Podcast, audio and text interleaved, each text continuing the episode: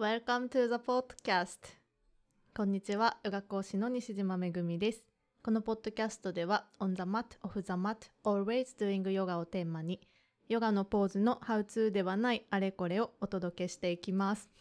あれまたミュートにしたつもりだったのに、ミュートになってなかった。というわけで、ちょっとまたすいません、戸惑ってます。あ、ごめんなさい。そう、今日も一応コメントとかチェックしたいと思って、あの、一応チャットとかをつけてますので、もしどなたか なんかご意見とかあれば、いつでもお気軽にお寄せください。今日はですね、あの、ヨガで体はどう変わるっていうテーマで、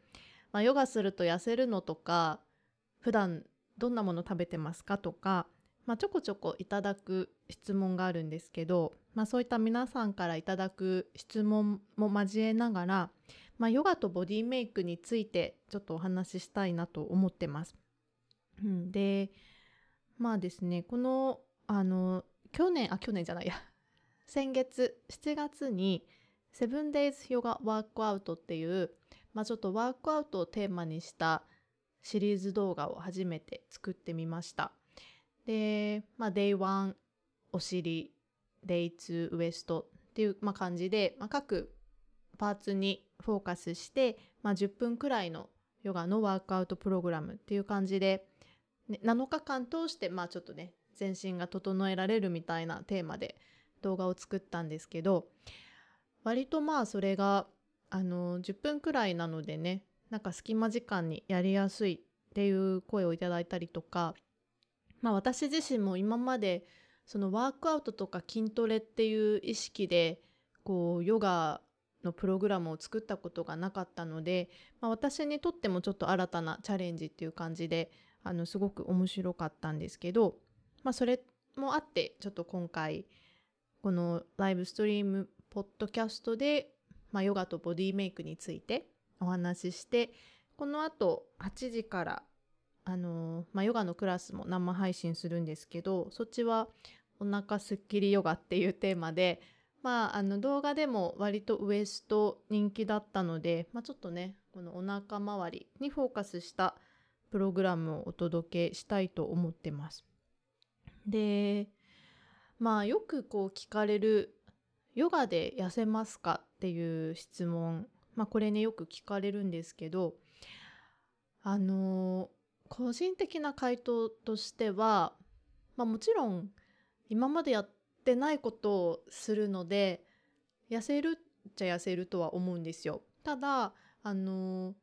筋肉がね、つく、今までこう使ってなかったとこを使うことで筋肉もつくので、体重的な面で見たら、まあ実際そんなに激変はしないのかもっていうのが、まあ私の実体験と、あとまあ生徒さんを見てての感想はなんかそんな感じですかね。ただ、あの結局体重っていう数字では測れない部分、まあ私は実際ね、そんなに体重とかあんま気にしてないというか、まあ体重計持ってないっていうのもあって、全然体重も測らないし、あんまりね、そういう数字に、もともと数字にあんま興味がなくって、その、数字がどうであれ、目で見た時のボディーラインだったり、姿勢だったり、そういうものはが変わることで、やっぱり見た目の印象っていうのはすごく変わると思ってます。そう。で、結局ヨガで痩せるのかって言った時に、まあ、どんなヨガをどれだけするのかっていうところもすごくやっぱりキーになってくるんですけど、例えば、アシュタンガヨガ。まあ割とハードなタイプのヨガで、まあね、基本的に毎日毎日こう練習をするタイプのこうヨガをやるのか、それとも、まあ極端に言うとリストラティブヨガ、お休みするためのヨガを週に1回やりますっていうのでは、まあ同じヨガをやってますって言ってもその運動量とか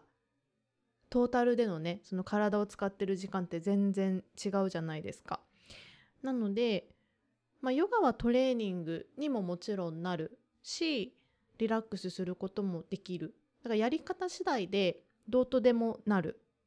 と、まあ私は思ってます。で、まあ、ある程度痩せたいっていうことをこう、目的としてやるのであればうーんやっぱりなんだろうなちょっと心拍が上がる程度のね少し動きがあるものをまあもちろん回数とか時間もある程度ちゃんとね取ってあげた方が効果はあると思います。でなんかね私自身もともとあの運動もそんなにしたことがないタイプだったのでヨガをする前は本当にね何の多分筋肉とかもなかったんですよそんなに。うん、なんかもともと体型的にはちょっと痩せ型だったのでまあなんか多分ちょっとひょろ まあどうだろうひょろひょろっとした感じまあなんか薄い感じだったと思うんですけどででねそのなんか全然筋肉とかがない状態から私はヨガをやったのである程度こうやってった時にまあ前よりこうつくんですよね筋肉が。でねヨガってやっぱり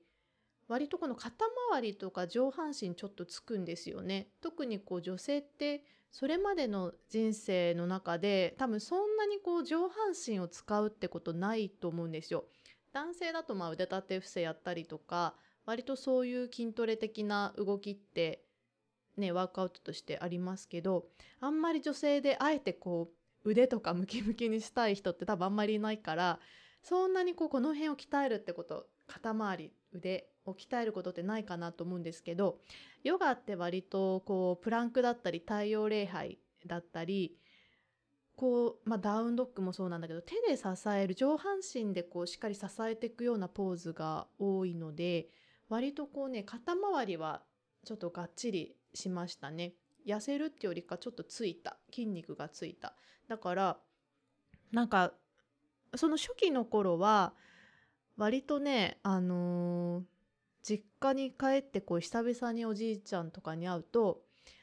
あなんか太ったなみたいな感じで むしろ太った扱いをされてましたね。なんか多分この辺ががっちりしたからだと思う。そう。でだからね私自身の体験を振り返るとあのー、ヨガをやって急激にすっごい痩せたわけではなくてただ明らかにその足のラインが変わってきたとかなんかそういうラインでの変化っていうのは感じるようにはなったんですよ。初めてどのくらい経ってからかななんか割とヨガの変化って気づいた時になんかあ知らぬ間に変わってるみたいな感じが多いのであんまりその細かくは覚えてないんだけどあなんかこう前よりも足の形がこう綺麗になったなとかそういうことでま徐々に認識していってで私の体が本当に激変したタイミングっていうのがあってですねそれがえっとね2年半前くらいかな。2年半前くらい。多分2018年の冬冬かな。めっちゃ覚えてるんですけどそう2018年の冬にねあの私その頃もヨガのインストラクターしてたんですけどなんか私の中であこれ前ちょっとねインスタにも書いたんだけどなんか私の中でこう、まあ、その時のこの私の体っていうのはまあ、ヨガの先生にしてはなんかそこまで別にすっごい研ぎ澄まされてる感じでもないしなんかまあ普通の人みたいなね感じが拭えないなっていうのをなんかずっと思ってたんです。で、まあ、その頃ってヨガのクラス自体も、まあ、まだ週に2クラスとかしか多分レギュラークラス持ってなくってでまあヨガはもちろん毎日練習はしてたけどまあそんな感じだったんですよね。でだからね、まあ、その頃の私はあなんかうん何て言うんだろうな。やっぱヨガのセンスがないのかな？ヨガの才能がないのかなみたいに思ってて。ででねその2018年の冬になんか代行レギュラークラスの代行を頼まれて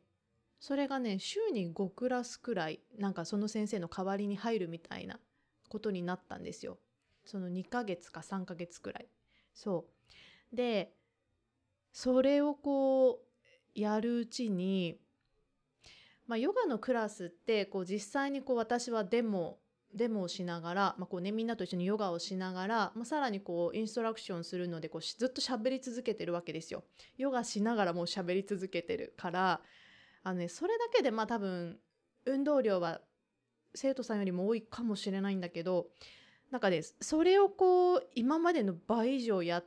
てやり始めた時にあれ？なんかこれ私お腹の引き締めの感覚とかが前よりなんか楽にわかるようになってる。なんか自然とできてるってことに気づいてあのー、なんかね声とかにも張りが出てきたんですよね。お腹から出せてる感みたいな。でなんかこれお腹のあたりこう締まり始めたなと思って。ででね、まあ、私別にその、まあ、数値興味がないから体重測ったりとかこのねあのウエスト測ったりとか別にその時もしなかったんだけどなんか体感として明らかにこう違うんですよ。あれ前よりもなんかこれくびれてるくびれてるなんかお腹がキュッとしてるとかなんかこの体のラインのメリハリが前より出てきたみたいなことを感じてその急にクラスが増えた時にね。ででこれまあ自分だけで思ってるんだったらまあそれなだけかそれだけなんだけど周りの人からもそういう感じで言われたんですよその時。あれなんか先生すごい痩せましたねとか。えなんか前より変わったよね LINE みたいな感じですごいその時周りからも言われてああなんか私もそう思ってたんですよねみたいな。気のせいじゃなかったみたいな感じで。でねこれ私なんであの時激変したのかっていうとヨガでバンダって言われるこうテクニックがあるんですけどね。バンダ。これまあ私のこのヨガの動画でもバンダっていう言葉は使ったことがないしクラスでもねあんまりバンダとはあえて言わないんですけど私は、まあ、それこそねアシュタンガヨガとかそういうスタイルのヨガをやってる方はねバンダって絶対こう練習するしまあヨガをこう実践していく上でまあアドバンスのポーズとかを練習する上ではまあ、必ずこうマスターしなければいけないというか、まあ、まあこの概念なしには多分上達しないんですよね。でバンダって何かっていうと、まあ、こう引き締めることなんです体を、えー、例えば私クラスでよくこう足の間を引き上げてとかこうおへそを背骨の方に引き込んでとか、まあ、こういうインストラクションしていくんですけどこれが要はあのえっ、ー、とね、足の間をこう引き上げる。まあ、栄陰を締める。で、こう、おへそを締める。これ、まあ、こう締めていくことで、こう、おへそをクーって引いていくことで、お腹薄くこう、コアをね、締めてる感じになるんです。この肉体的に言うと。つまり内側、インナーマッスルをこう働かせる状態になるんですね。で、まあ、主にこうヨガで使われる、まあ、あのまあ全身いろんなとこにこうバンダあるんですけど代表的なこう3つのバンダが、まあ、この栄陰とこのおへそと、まあ、喉ですねここもこうぐっと顎を胸に近づけることでこう締めていくんですけど、まあ、これはあんまりねあのなんだろうな立位立位のポーズとかであんまあんま使わないからこう私はインストラクションの中ではそんなそんなっていうか言わないんだけど、まあ、主にこう下半身ですよねお腹とこうねでこれがこう何をしてるかっていうと要はコアを締めてあのエネルギーをロックするみたいな意味合いなんです。あのこう自分の内側にこう留めていく。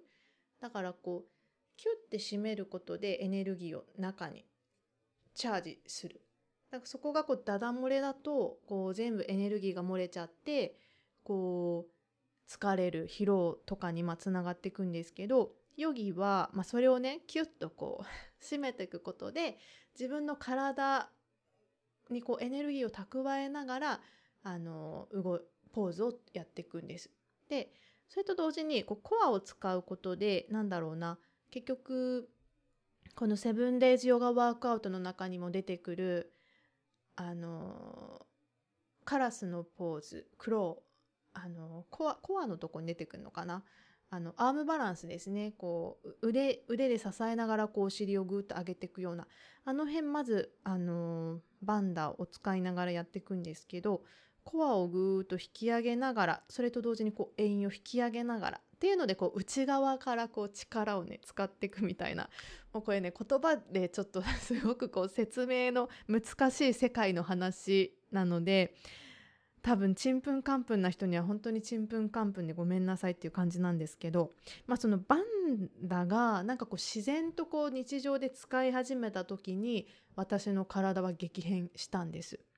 そうだから今こうやってこう座って話してても軽くこう締め締めてるんですよお腹もこうね栄陰も。でもこれ別に何だろうすごい頑張ってやってるってわけじゃなくってもうナチュラルにこうなんか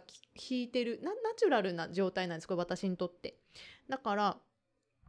言うなれば多分コアをね言うと、まあ、常に使ってるような状態。だからまあどうなんだろう。実際的に、まあ、これによってカロリーがすごい使われてるのかとかよくわかんないんですけど。まあコアが使えてればねあの姿勢も安定するのでいい姿勢でいやすいっていうのもあるからあのそう何にしろねいい姿勢っていうのは体幹を使っていくんですよ。こうまっすぐ背骨を起こす、まあ、座るにしても立つにしても歩くにしてもね。あのこう猫背とかってもう全てこうお腹の力が抜けてんですよね。何のこう筋肉も使わずにこうささなってる状態。それがこうぐーっと起きた時に、まあ、もちろんあのある程度骨格でこう骨盤背骨っていう、まあ、この骨格で支えてく支えてこう余分な力みはないのが理想なんですけど、まあ、それと同時にこうまっすぐ起きた状態ってこうね体幹の筋肉がすごい使われるのでいい姿勢が日常になるってことは、まあ、それだけ日常で自然とこうコアの筋肉が使える状態になるってことなんですよ。ってことは、まあ、結果的にだらんとしてるよりもカロリーは消費しますよねっていう そうだから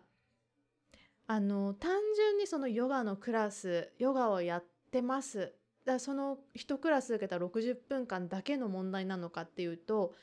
ヨガの場合そうではなくってヨガをすることでこの自分自身の姿勢が整って、まあ、それを日常生活でもね意識できるようになりました。普段の生活でもこう姿勢きちんと整えたりとかする意識が身についてくればどんどんどんどんこう痩せるサイクルに入れるっていうことなんです。そうもうクラスの中こうスタジオの中だけではなくって日常生活の中でこうそういうサイクルを作れるっていうことなんです。でもうねそういう要素がヨガにはたくさんあって あのあと大きいのはやっぱり呼吸ですよね。ヨガで。あのー、まあ、とにかくヨガと普通のエクササイズ何が違うのかってまあ言われた時にやっぱりよく言われるのが呼吸への意識だっていうふうにまあ私もやっぱりその呼吸っていうのはヨガならではの多分キーポイントなのかなと思うんですけど普段のこう私たちの暮らしの中でまあ呼吸もね浅くなんとなくぼんやり薄ぼんやりしたとこで呼吸してるわけですよ。まあ大した意識もなくね。あのだから本当に多分肺の機能のねあの大半は使わない。もう肺自体もそんなに使わずに、まあ、省エネで呼吸してるんだけど使われないものは衰えていくからやっぱりヨガをヨガのクラスまあせめてこのヨガのクラスの間はこうたっぷり最大限に吸ってこうしっかりもう吐き切る。お腹を絞るようにぐーっと吐き切る。で吐き切った時にまたコアが使われるんですよ。こうぐーって吐いていった先にあの吐いてくと吐いてくとこう、まあ、おへそがぐーっとこう引き込まれますよね。たっぷり吸ってでここから吐いてふーっとお腹の力使いながらぐーっとおへそでもうおへそがこう背骨の方に近づく感じでぐーっと絞るように。ってやった時にまたコアが使われるんですよ。で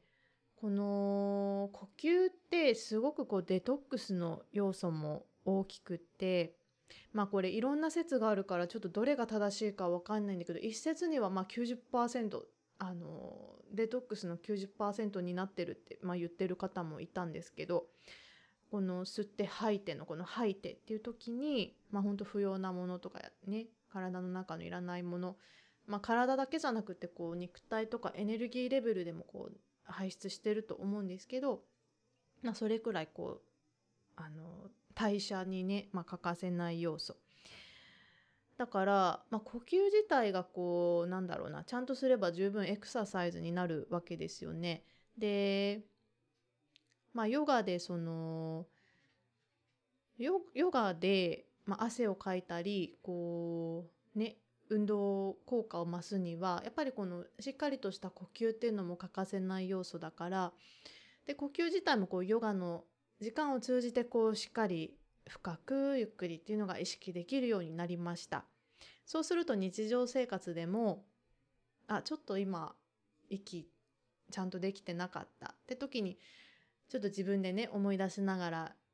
ゆっくり吸ってゆっくり吐いてってやったりとかまあ私電車の中とかでも割とそう呼吸を整えたりとかするんですけど、まあ、呼吸もそうやって日常の中にこう持ち込める意識なので呼吸に意識が向けられるようになれば、まあ、それもまたねこうヨガのスタジオだけじゃないマットの上だけじゃない日常生活でまたそれをこう再現できるってなるとまたこれ一つ痩せる要素。うん。なんかいい姿勢といい呼吸まあ、このねこの生きるのに欠かせないこの2つの要素これがこう割とヨガではクラスの間こう意識することでやっぱ通うにつれてねだんだんその状態って身についてくるからそれがまたこう日常に反映され始めるとまたこれ痩せた痩せるサイクルに入っていくっていうことなのかなと思ってます。でね私もなんかね私も呼吸に関しては割と効果を実感しててあのー、私がこう割とちゃんとこうヨガの練習をし始めたのってティーチャートレーニングを受け始めてからなんですけどまあある程度こう毎日コンスタントにヨガの練習をするようになってから割とねあのー、肌が綺麗になったねって言われることが増えたんですよその時期。でまあもともとそれまで肌をそんなに褒められることもなかったからあそれはやっぱヨガの効果なのかなって思ってるんですけど、うん、まあこの不要なものを出していく、まあ、代謝が上がるっていうところでやっぱりそういう肌とかね目に見える部分でもやっぱりそういう変化が出てくるのかなと思います。うん、だからまあヨガのポーズアーサナっていうところだけをね切り取っても、まあ、もちろんこう全身運動なのであの関節筋肉こ、まあ、骨骨格。であの、まあ、特徴としてはヨガのこうポーズの特徴としては基本的にこう、まあ、アシュタンガまあ今日アシュタンガの話がすごい出てくるけどアシュタンガヨガってこう流れが決まってるんですよ。行うポーズとかが決まってるんですよ。でそれはあの全身のあらゆる関節をあらゆる方向に動かすようにこう網羅されてるって言われていてだからまあアシタンガヨガでやるポーズって割と多くのこうヨガのクラスで出てくるポーズなのであのまあ大体そのヨガのポーズ一通りやればまあ普段ね動かしてない関節だったりもこう動かしながらあの日常動作ってどうしてもこう偏りがあるんですよね。まあなんだろうなこう腕にしてもこう肘にしてもねこう、まあ、曲げる動作こっちはよくやるけどまあ腕はこっちに曲がんないからまああれだけど伸ばすってことあまり日常ではしなかったりとかあの胸にしてもあえてこうしっかり開くってなかなかないじゃないですか日常生活で。だからこの、まあ、日常生活の中でどうしてもこう体の使い方もルーティンになりやすい時に、うんと、ヨガのポーズではその自分の普段の癖とかを超えて動かしていくからそういう意味ではねあのー、やっぱりすごくいい全身運動ですよね。アーユルベーダ、まあ、ヨガと兄弟って言われてるアーユルベーダでも関節に毒素が溜まるって言われててまあ、毒素とか老廃物とかね関節に溜まるって言われてるんですよ。まあなんだろうな。こう曲がるところとかね、まあ、こうなんかパーツが多いとこってやっぱゴミ溜まりやすいじゃないですか。なんかお掃除で考えても。ジョイント部分。だこういうとこにま毒素溜まりやすいって言われてるんですけどやっぱりそういうところを動かすことでこうね巡りを促す関節に溜まってたこう老廃物を流していくっていうのはまあすごくあのやっぱねヨガの体の使い方ってほんと独特ですよね。ヨガのポーズ。なんかもちろんまあ私ね他のスポーツとかこうあんまりやったことがないのであれなんですけどまあスポーツをやってらっしゃる方とかもねよくヨガのクラスにいらっしゃいますしまあ本当スポーツやってたとかいう方も多いですけどそれでもねやっぱりヨガ ヨガはやっぱちょっと違う独特だっていうのは皆さんよくおっしゃることでなんかね 独特なんですよね。本当に筋力だけでもできないんですよ。筋肉があればヨガできるかっていうとできないんですよ。柔軟性とバランス力と筋力。まあ私この3つだと思ってるんですけどそうね柔軟性バランス筋力。この3つの要素がこううまくこうなんか均衡が取れた時に割とそれがこうヨガボディ ヨガボディとしていい感じなんじゃないかと思ってて。でまあね他のスポーツまあ他のスポーツまあスポーツにもいろいろあるからあれですけどうん。やっぱりヨガってなんかそのまんべんなさっていうのがなんかやっぱ長けてんのかなと思いますね。本当に全身ね、下半身も使うしコアも使うし腕も使うしで逆さになったりもするでしょう。でうつ伏せにもなるし仰向けにもなるし。もう私ほんとヨガを始めてまずこうその頃のことを振り返った時に日常生活でこう仰向けになってたりとかうつ伏せになったりとか逆さになったりとかって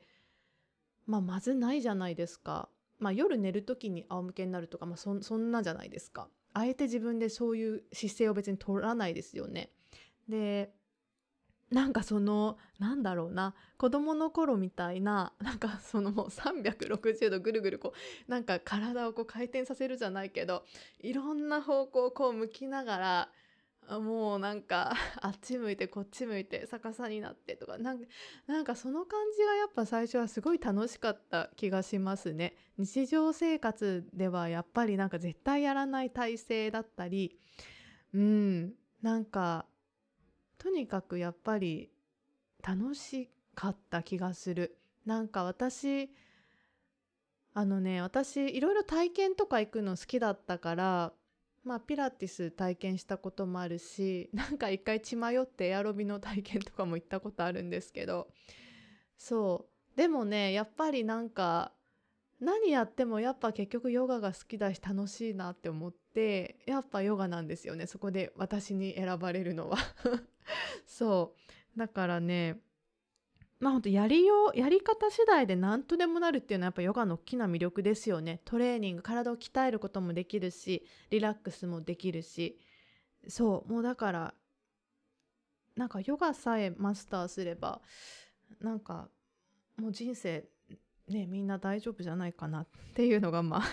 私の持論なんですけどね。であともう一個このヨガで痩せるって考えた時に大事な要素があのーまあ、太る原因としてこのストレスからくる過食ってあるじゃないですか。なんかついこう食べ過ぎちゃったりとかなんかお菓子をねいっぱい食べちゃうとか。でまあ私もお菓子とかやめられないタイプ。まあやめうんまあ好きだしあのそれこそ会社員時代はやっぱりその間食なんか食べちゃうみたいな感じがやっぱすごいあったんですよ。でまあ会社員忙しい会社員あるあるですけどなんか入社すると漏れなく太るみたいな会社あるじゃないですか。なんかどんどんみんな太ってくみたいな。なこんばんは。あごめん今気づいた。そう。漏れなくね太ってくみたいな。で私割とまあ今までこう何社かこう勤めたんですけど割とこう太る率の高い多分まあ業界自体が私出版業界だったのでまあ勤務時間も長いしこうハードワークだしやっぱりこうねストレスで太る人は多かったんですけど本当初めて勤めた会社でもなんだろうなもう本当にまずこう食事のリズムも乱れるしこう忙しすぎても自炊とかねそんなことに気が回らないっていうのもあるし、まあ、外食だったりコンビニだったりね。でもう私ねあそうだ今思い出した。なんかその初めて勤めた会社も223とかその頃ですよ。やっぱりなんかもう多分食欲どっかおかしくなっててあのねほんと深夜に食パン1斤とか食べてた私。何にもつけずに。そう。ほんと深夜12時とかに帰宅して食パン1斤とか食べてたわそういえば。でちょっと狂ってるでしょ？今から思うとちょっとおかしいと思うんだけどなんかねそんなことしてましたね。あとはあのね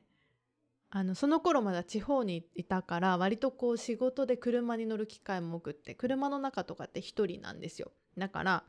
まあこう車の中でこう お菓子食べたりとかあとなんかやっぱちょこちょここうファミレスとかカフェによってパフェを1日 23食べるとかやってましたね。そういえば今思い出した。すっかり忘れてたけど。ストレスですね。完全にストレスです。そう。ででまあそうこうしてたらやっぱり太っちゃってまあなんかその先輩から「あれ？西島ってそんな太かったっけ?」みたいにこうなんか冷静に言われた時に やべえと思って。やべえと思って気づきましたね。まあでもやべえと思ってあの時何かしたのか覚えてないけど。特に別に頑張ダイエット頑張ろうとかもした記憶はないけど。まあねだからその過まあ、ストレスから来るような、まあ、過食に悩んでる人っていうのはヨガってねやっぱりそのストレスリリースストレスをこう解消していくっていう効果もすごくあるのでヨガをすることでちょっとこう精神的に安定する落ち着く。だからちょっとこう今までそうねつい口寂しくて食べてたとかあ普段だったらちょっとここでこうお菓子食べてたけどなんかヨガして落ち着いたから大丈夫みたいな。なんかそういうあのメンタルヘルス的な意味でのこうストレスから来る過食とかにはまあなんか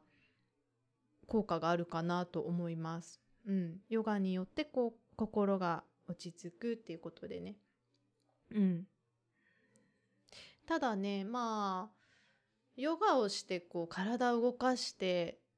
運動してお腹が空いて、まあ、だからご飯が美味しいっていうのももちろんあるんですよ。まあ、それもあるあるなんですよ。で、まあ、よくこれも生徒さんからなんかすごい食べちゃうんです。なんかよ、まあ、ヨガしてこうお腹空いて、もうご飯が美味しくてすごい食べちゃうんですとかってこう、どうしたらいいですか？みたいなことを聞かれることもあるんですけど、まあね、これ私の答えとしてはね、美味しく食べてるんだったらいいんじゃないですか？っていうふうにまあ言うんです。あんまりこうみんなからしたら回答になってないかもしれないんだけど、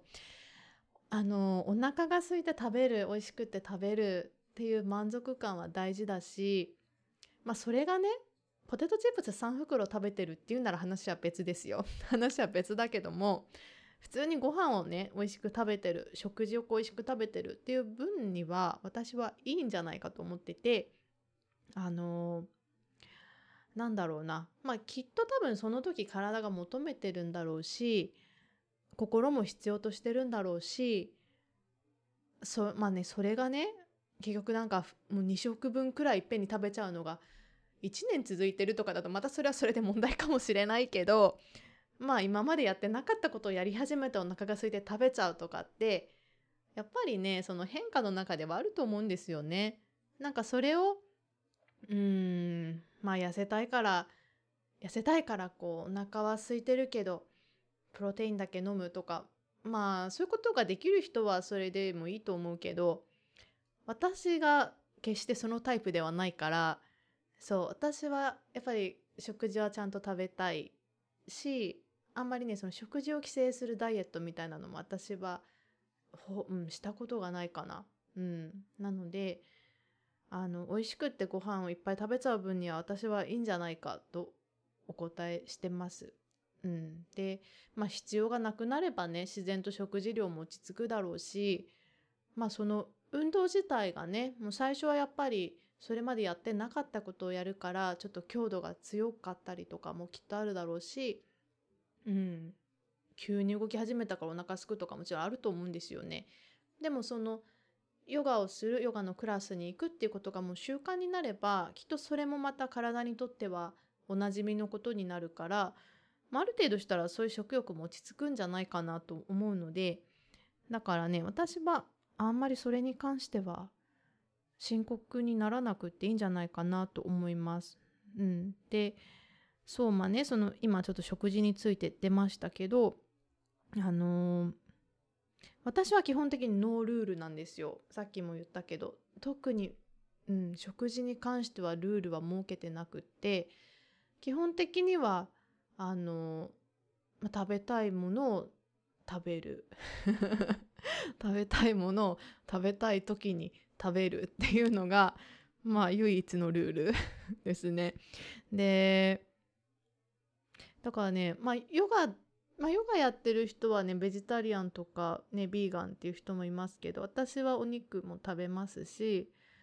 何を食べちゃダメっていうものは全く課してないです。うん。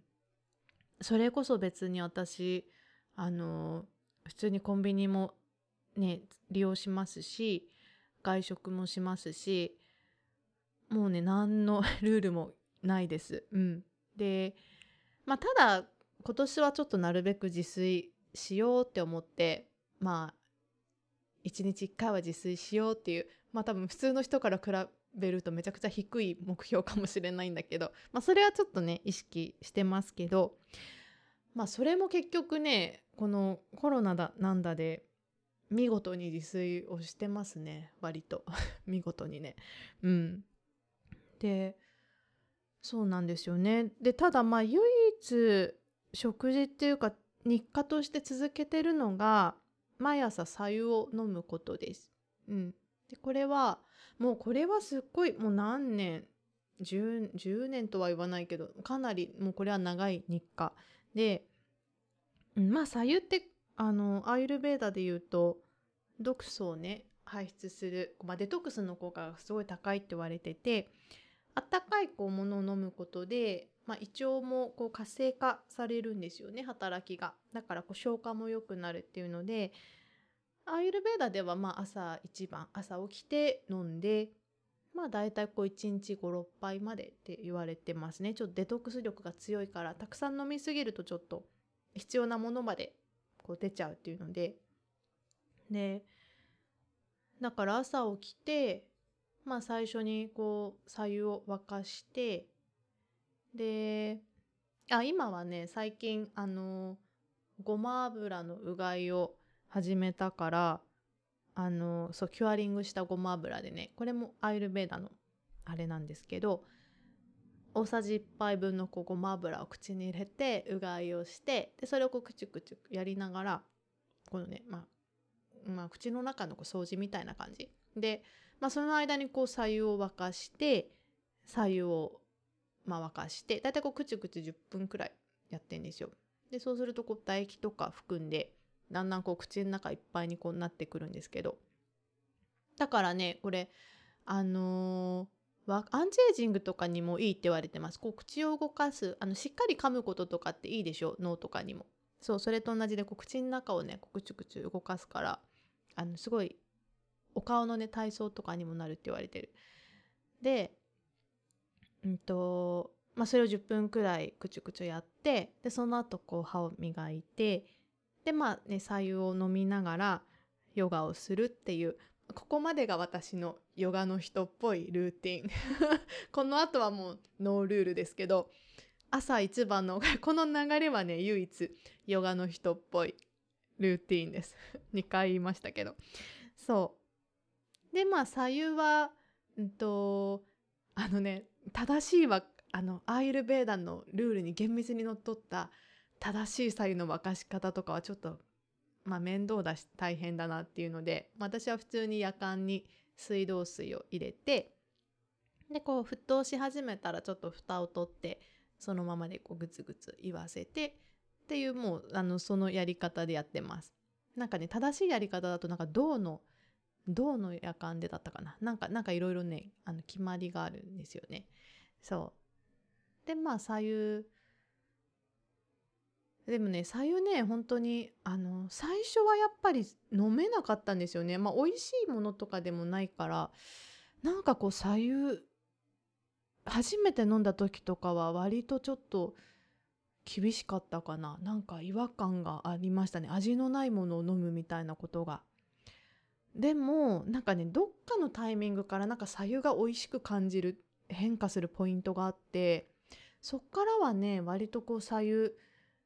好きみたいな感じ。そうもう欠かせない朝飲む。で、まあ、朝だけじゃなくってちょっとこう落ち着きたい時とかなんかこう頭の中がトゥーマッチななんかまあいろいろこうトゥーマッチな感じになってる時とかは割とこう左右は日中も飲みますね。でまあねそれこそカームダウン落ち着かせるっていう効果とあの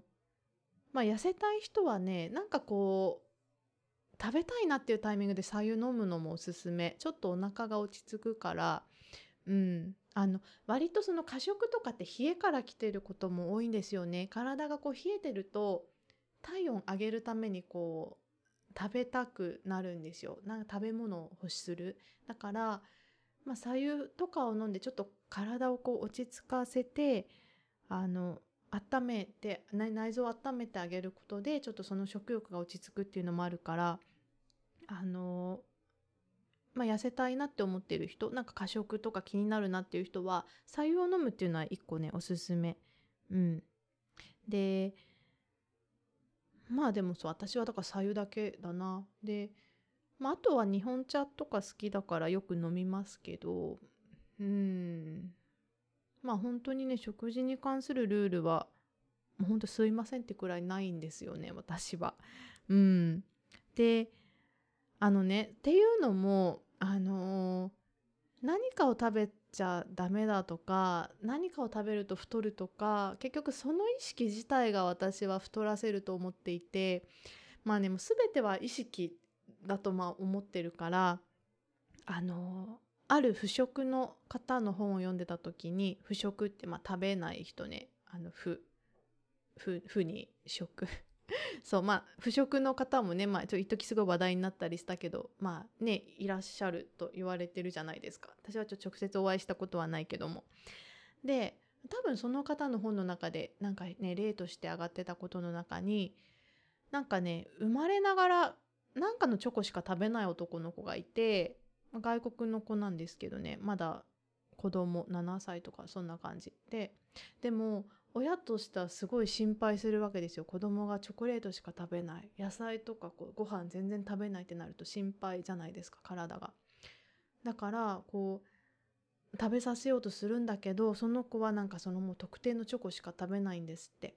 でもその男の子曰くでもこのチョコレートは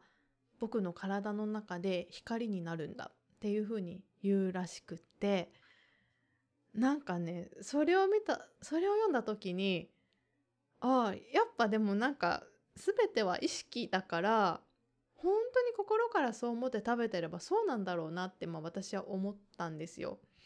まあわかんないですよその子があのその後本当に健やかに成長するかはわかんないけどもまあね現段階では元気らしいんですけどそう。だからあのー、まあ深夜例えばさ深夜のケーキとかも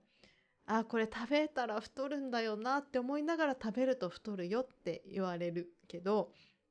まあ本当にまあそうだと思っててどうせ食べるんだったらもう美味しくあーなんか嬉しいっていう気持ちで食べた方がやっぱり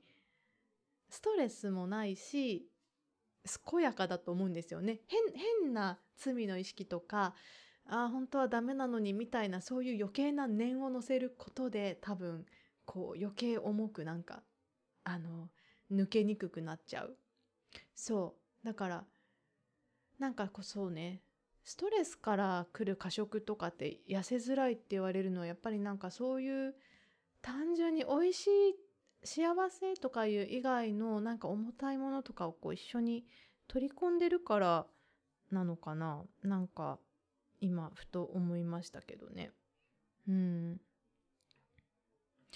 そう。でまあだから会社員時代は私もなんかそういう感触とかやっぱりなんか全然やめられなかったけど会社員を辞めてフリーランスになってから割とその辺は解放されましたね。なんかやっぱりうんやっぱり多分ストレスから来てたんだなっていうのはなんか今になるとやっぱり本当に思います。うん。そう。であめっちゃでも気づけばすっごい喋ってる。もう45分くらい喋り続けてますね。でまあじゃああと少しだけ。あのもう一個ねいただいた質問でヨガをするのにこう運動経験って必要ですかって。まあこれもこうよく聞かれるんですよ。ヨガなんかスポーツやってた方がいいですかとか得ですかみたいな。でさっきも話したんですけどまあ何にしろやっぱり何をやってたのしてもヨガってやっぱちょっと特殊なポジションだと思っててだからまあもちろんその今まで培った体のね能力が活かせる部分もあれば全く違う部分も多分あると思うんです。で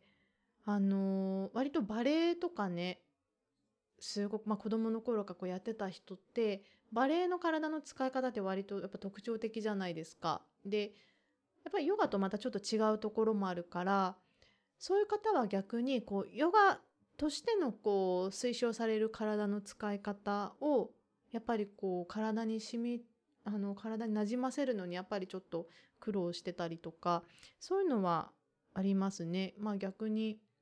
今までねこう慣れ親しんでたものがあるゆえになんかあれヨガではこうなんだみたいな部分がちょっとなんかあったりとか。でも